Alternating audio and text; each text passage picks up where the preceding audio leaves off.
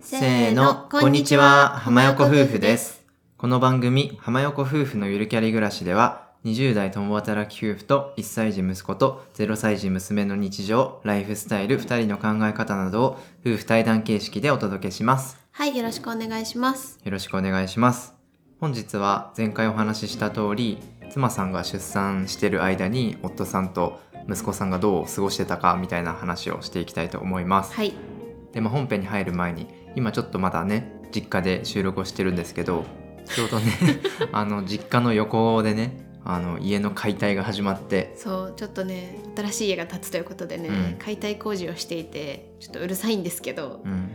まあ、頑張って編集でね、うん取り除ければいいなと思ってるんですけど、うんちょっと雑音が入ってしまったら、今すぐ落とした。すいませんというところで。はい、はい、というところです、はい、今娘さんは生後2週間ぐらいになりました、うん、だいぶねあの我々のスケジュールも安定してきて、そうだね。ようやくこうやって落ち着きを取り戻してきた感うじん、ですかね、そうですねで今また息子さんは保育園に今行っていて日中は私と夫さんと娘さんうんと、まあ、私の両親みたいな感じ、そうだねそうですねまあでもやっぱり常に眠いよね眠いねなんか久しぶりの夜勤うんやってるわかるねえ昨日もさ、うん夜さあのちょっと前に m 1グランプリやってたからうさ、んうんまあ、m 1グランプリ毎年楽しみにしてるから、うん妻さんとじゃあ一組だけ一日一個見ようみたいうんなうん感じで提案して、うん一組目一緒にちょっと寝そべってみ、うん見ようとしたんですよ、うんそしたら最初の芸人が階段降りる「えゴーゴーゴー」のとこでもう妻さん寝て ていやなんかもうね何も記憶がないその一日一組見ようっていう会話までは覚えてるんだけどその先確かに記憶ないからそう寝てたいいややねそんぐ眠くらてい眠ねくてそう眠いし疲れてはいますよそうですねってなった原因がちょっとうんまたあって、うんまあ、雑談なんですけど、うん息子さんがね最近胃腸炎になってしまってはいそれがまたねあの我が家に追い打ちをかけて ますそう新生児のねまだ生まれたてで、まうあ、んちょっとしかも、なんだろう早く生まれちゃっていろいろバタバタしてる中息子さんが胃腸炎もらってきて「えこれ新生児ちゃんに移ったらどうする?」みたいななんかまあ第二子あるあるかもしれないんですけどなんかそういう心配と。まあちょっと実家にさ来るとやっぱり普段の自分たちの家じゃないからまあ多少バタバタするじゃないですかなんかそういうバタバタとみたいなでなんかもう大変だったねうんそうで先週の平日に、うんあの息子さんを迎えに行って、うんまあ、ちょっと一日ちょっと調子悪かったですみたいなうん感じで言われて、そう大丈夫かなそこまで元気とないねみたいな感じだそっうたそうんだよねそう思って、まあ車で今迎えに行ってるんですけど、うんまあ、車に乗せた瞬間に「おろろろろろろ」 って、まあ、結構盛大にうん車の中でぶちまけてしまい、うんチャイルドシートも彼が着てる服靴まあ来るもろもろうんお亡くなりになり、そまあ、とりあえずなんとか家に帰ってきういてやもう大変だったよ、ね保育園の先生に一緒に掃除してもらっえてう、んもう床もさ、うん車の中もゲロまみれになったから、うんでまあでもねあのちょうど2台チャイルドシート積んでてそう娘ちゃんの分ねそう、んそっちになんとか乗せて、うんその日は帰って、うんでその次の日は保育園お休みして、うんまあ、意外と元気だからそうあその日そのまま病院行ってくれたんだよね、うん夫さんが小児科いつも行ってるとこ行ってくれてまあなんとなくおそらく胃腸炎でしょうみたいなで今後熱が上がって下痢が出てみたいな感じになると思いますみたいな言われたんですけど結局熱も下痢もなくて食欲も別にそこまで次の日普通だったんだよねであれってなって意外と元気かもって言ってじゃあ次の日も保育園行くかって言って行ったらまた帰りおろろろろって吐いてそう、同じタイミングでねうん迎えの時にうん、うんで次はもうチャイルドシート1個しか積んでなくて、うんそれもお亡くなりになり、 もう座れないじゃうんんでさすがに1人だったからうさ、んまあねもう連れて帰る方法がなくなってそうそうでタクシーでね、タクシーで実家に帰ってそそうのタクシーをそのままね、うん、あの息子さんを妻さんに預けて、うんお風呂入れといてってそ言うってそうそうそのままタクシーで帰ってで車をまたもピックアップしてね車ピックアップして帰るっていう大変な騒ぎでした。そうでチャイルドシート2台とも洗いうん、そう、回それ転して超洗大い変だった。そうめっちゃ大変だったで車の中も除菌して、うんなんだっけあの塩素をちょっとさ薄めてみたいなそうそうなんか調べてう、んでなんかいろいろ頑張ってやったんですけど、うん、まあ大変でしたねそうねう、んでまあ、ようやくね4日間ぐらいそれから家で療養してそう今今日保育園に行ってうん無事に帰ってくるかなってそわそわしてるそう状況です。そうです、はいとりあえず今んとこ電話はないから、うん多分園で入ったりとかはなくて、うん、まあいつもとはねどうかわかんないけどとりあえず今のところはまだそこまで息子さんも、ねそうね大丈夫そうかなっていう感じ。うんうんまあ、やっぱり冬はねコロナとか、うんインフルとかねこウうイいルうス系とかねのろけとかもいろいろ流行るるので皆さんもお気をつけてくださ。はいいお気をつけくださいはい、親にうつんないようにしないとそうね、お父さん弱い からうん 保育園の園長にもうん「お父さんは体が弱そうだから」って言われて手足口病 のね前科があるからねそうそうそうもう そうですねお見通しだったねうんはいはいという感じで最近の我が家の近況でした、うんはいでは前段長くなってしまったんですけども本編に入っていきたいと思いますぜひ最後までお聞きください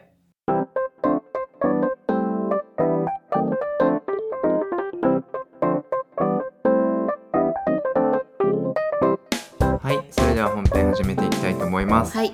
本日は夫さんと息子さんのワンオペ劇場をうんお届けしたいと思います、はいかといって話す内容はあんまり考えてないの で思い出しながらうん話していきたいと思いうまんす。うんでまあ妻さんがあの夜に破水してうん病院に行ったって話はこの前したんですけうど、まんあ、その日から合計6日間うんうんワンオペ生活がそうね始まりました。そうだねえーっとねに土曜日の夜に破水したのでそ日曜日は、えっと、うちの両親に来てもらって、うん母親と一緒にううん3人で過ごし、うんそこから月火水木金うんは1人ではい完全にワンオペしてうん頑張りましたそと、うで土曜日に私が退院みたいなそうだ感ねじだったねうんで、えっと、一応保育園もうん預けられてたんですけど、そうねその時は一応炎じゃなくてよかったねそう本当にあれよくか考えたぶってらたら終わって たいや終わってたね、うんうんそれはどっちかの家に駆け込むしかなかったと思うう、ん、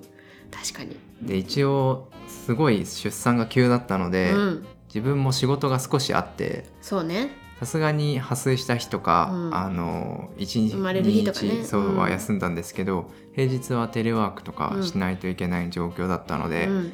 まあ、仕事をしつつ、うん、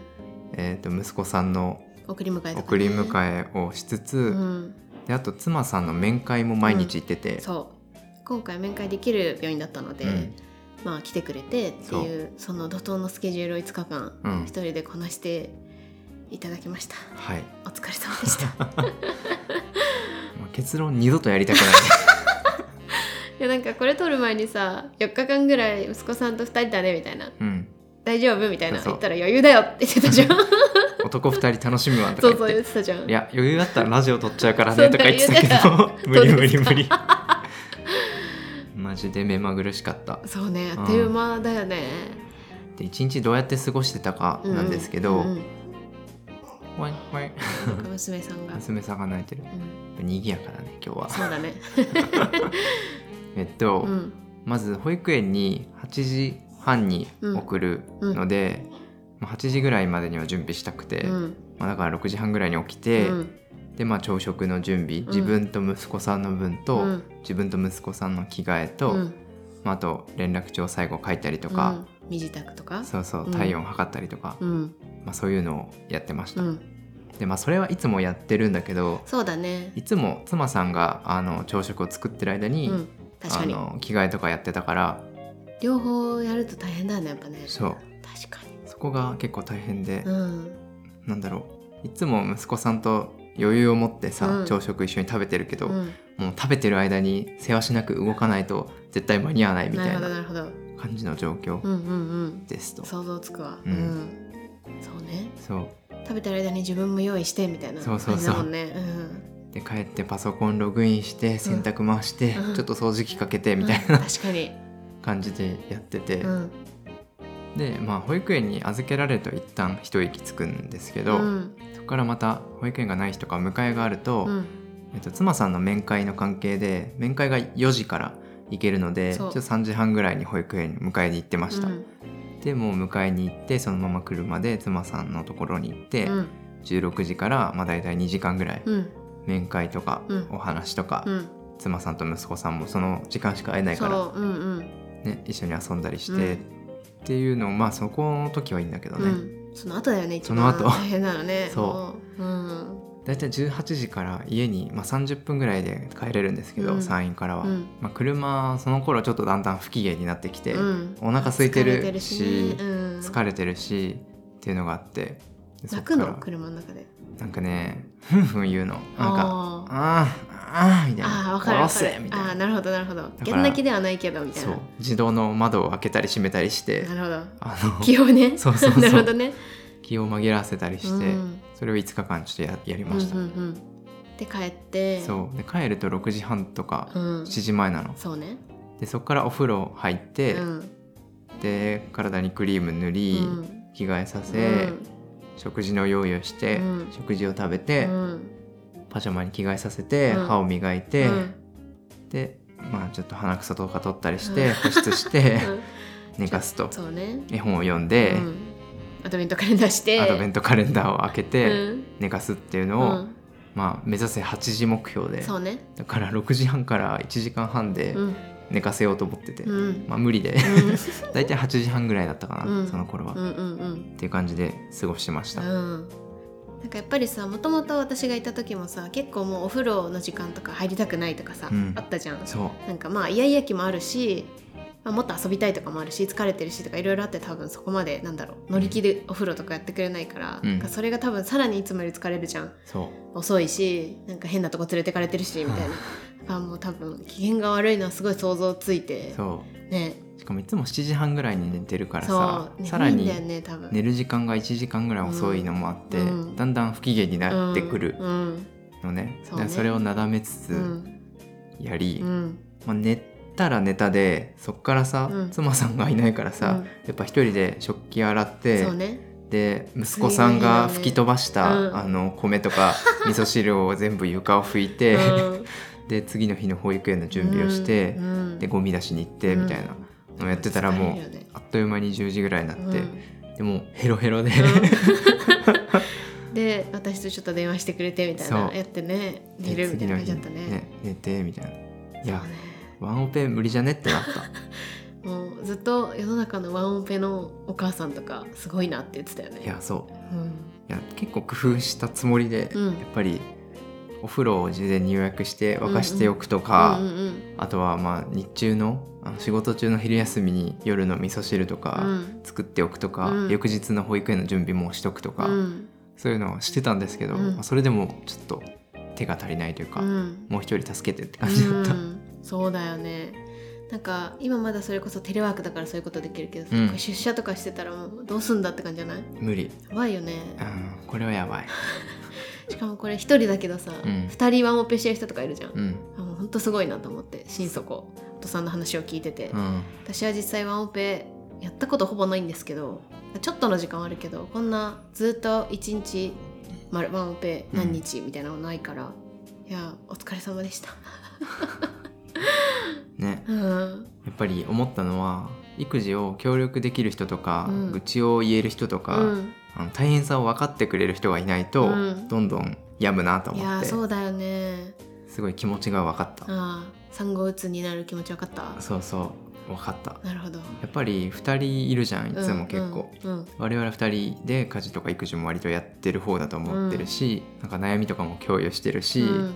ていう感じでで息子さんもそんなにさ、うんなんかはちゃめちゃじゃないじゃん、そうねうんうん結構聞き分けがいい子うんなんだなと思ってて、うんうんだからなんとか成り立ってるけど、うんうんなんか一個ピースが外れるとそうねこんな大変なのかっ確かてに思いましたそうだねいや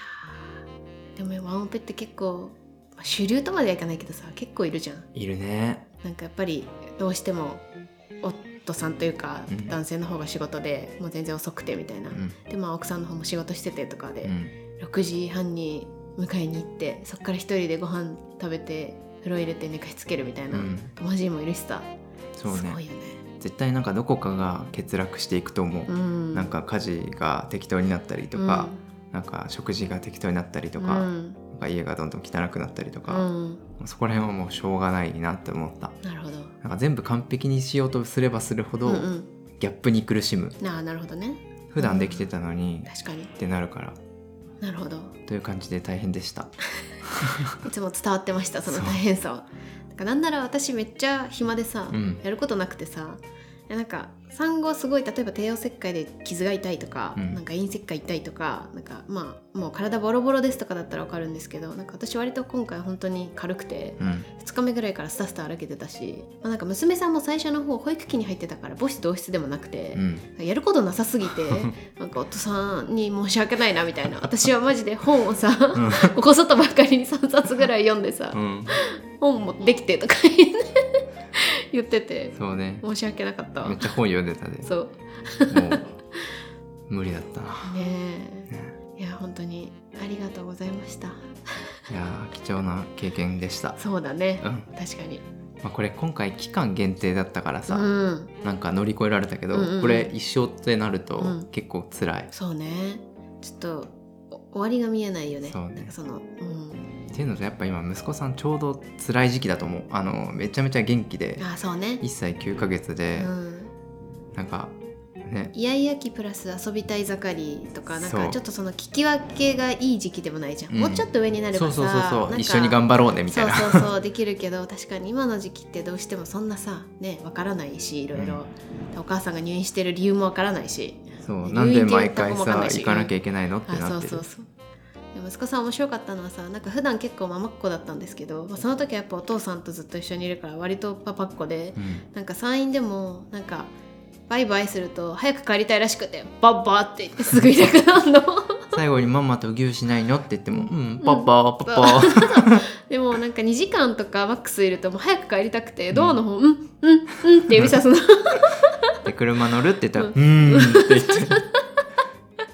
全然ね私のことをさびなんかいなくて寂しいとか思ってないさそうだったよね早く帰らせろって感じだった早く家帰りたいみたいなそうね感じでちょっとそれも面白かったよねう、ん逆に言ったらこれママっ子とかだったらもっと大変だったと思ういやーねうん大変だよしかも普段保育園との関係性とかがなかったりしたらうんさらに大変だと思う、そうだねまあ、いつも送り合ってるからうんうさ、んうんあー園長先生とかも結構コミュニケーション取って、うんあの辛さを共有しながらあーうんうんあのサポートしてもらったんだけど、うんうんうんそういうのもなかったら確かにもう何したらいいか分かんなそういじだゃよん。ねえなんかそれこそなんか他のお母さんと喋ってた時に産院でなんかその方も2人目あ3人目だったかなとかでなんか2人目産んだ時にママっ子すぎて上の子が、うんだからなんか来てもらわなかったって言ってたの面会にあーもうあった来らねてもらうと大変なのが目に見えて分かってるからなんかもう5日間は会わないで退院の日に初めて会うみたいな言っててあーなるほどと思って確かになんかママっ子すぎたらもう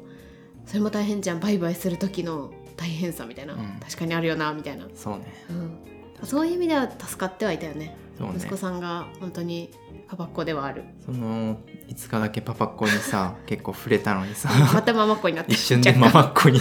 戻って「おい」ってなってるそうあの5日何だったんだそうねでもまた今はさそうあのね一緒に寝てるからお父さんあ確かにじゃあ夫さんが息子さんと今一緒に寝てて私が娘さんと寝てるからなんか別にそこまでママっ子にはなってない気はする、うんまた、最近息子さん超可愛くて、うん寝てる時に、うん今ちょっと自分と息子さんで寝てて、うんでただ布団とベッドみたいな感じでうんうんちょっと離れて寝てるんですけど、で大体息子さん8時台に寝るから、うん自分は12時付近うにんベッドに行くんですけど、うんなんか物音とかうんするとすぐって起きてうん「どうじゃんどうじゃん」って言かっわていい、 起きてきて、うん、ベッドの方にうん真っ暗の中走ってきて「どうじゃんどうじゃん」って言って見えてないよね見えてないと思うそうだよね自分も見えない そう 見えないもの同士 かかがんで捕まえここに乗っててそうでベッドで寝るって言ったら「うーん」って言っかてベッドでこうう横に連れてくとすぐ寝るの、かわいい一緒に寝たいんだね、ね、いやーねうん、可愛いわなんかやっぱり、まあ、一緒に部屋にいるからそういう物音で起きちゃうのか、うんそのやっぱ娘さんが生まれて心理的にいろいろねあれなのか、まああと自分家じゃないじゃん一応実家だしとうかんいろいろなことがあってなんとなく夜中結構起きるなとは思うんですけど、うんでもねなんかまあ今んとこまあまあうまくいってる感じだね。そうねうん、はいはい、まあ改めて思ったのは、まあ、ワンオペはしなければしないほどいいとは思うんですけど、んどうしてもそうなっちゃう場合があると思うから、うん、どっちかが急に入院したとかね、うんうんうん出産以外でもあると思うし確かにそういう場合に備えてやっぱり普段から引き継ぎというかああ2人ともできるようにしとくっていうのはマジで重要だと思いましたそうね急にとかね、うんなんかまあ準備ができるならいいけどそうこうやって急に発生したとかね、うんまあ、病気とかってそんなね準備してなるわけじゃないから確かにそういう意味ではうん共有は大事だねまあそうね、意外とブラックボックスなところってあるじゃん、うん、うん、あると思うなんか掃除とか洗濯とかさ、うんそこら辺はまあできるとしても、うんなんだろう保育園に毎日何を持ってくとああかそうね金曜日と月曜日は何に注意するとかうさ、んうんうんそういうのとかって見落としがちだし確かにあとどのクリームどの順番で塗ればいいなとかさ、うんうんうんうんわかんない確かに、じゃんやらないとまあ、お互いさ結構担当性になってる部分もあるじゃんそうねなんかその朝の着替えは夫さんとか夜のお風呂上がりは私とかう、んそういうのって確かにできるかもしれないけど実際ちょっと分かんないとことかあるかもねそうそうねまあ、別に多少できなくてもいいんだけどまあさ、そうねうんうんまあたまに役割変えてやってみるとか、うん、そうね確かにお互いの苦労を知るのは大事だよね、うん、大事だと思うもう今回妻さんやっぱすごいなって思ったしありがとうございます一人だと 大変だないやーそうよいや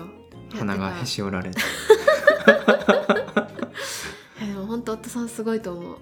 すごいよいやもうあれは完全に海洋券100倍ぐらい出し 出ててた一瞬スーパーサイズになってそうね反動でもう今ふいーんってなっていやまあ今はね実家にいるしゆるゆるね、うん甘えながら暮らしていますけど、うんいや本当にいや大変だったわ ねうんははいい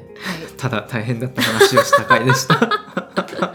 なんとか学びを話そうとしたけどただ大変だった話になった学びね学びはまあだから共有しとくことかなそうだねうんそうね備えあれば憂いなしですう、んですねはいはいまあ我々は今すごく楽しくやってるので、うんあのあと23週間かな、うん実家にお世話になってそうね4人暮らしになっても頑張りたいと思いますはい、あで今週1ペースで配信してるのでこの放送が年内最後になるかと思います、はい2022年もあの浜横夫婦のゆるキャリ暮らしを聞いてくださってありがとうございましあたりがとうございました来年もまたねあの家族構成が変わって大変かと思うけどあのラジオの時間は確保して配信続けたいと思いますので、はい引き続きどうぞよろしくお願いしまはす、い1月はお休みしちゃうかなうんとは思うんですけど、まあ、もしペースが早くつかめて配信再開できればねその1月中頃とかからできるかもしれないんですけどまあ今のところは2月から再開できたらいいなって思っているよねはい、はいはい、では締めたいと思います浜横夫婦のゆるキャリ暮らし今回の放送は以上です各種ポッドキャストなどで配信していますぜひ登録フォローよろしくお願いしますまたお便りはプロフィール欄のリンクから送っていただけますお気軽にコメントや感想メッセージお待ちしておりますでは最後まで聞いていただいてありがとうございましたまた次回の放送でお会いしましょうありがとうございました良いお年を良いお年を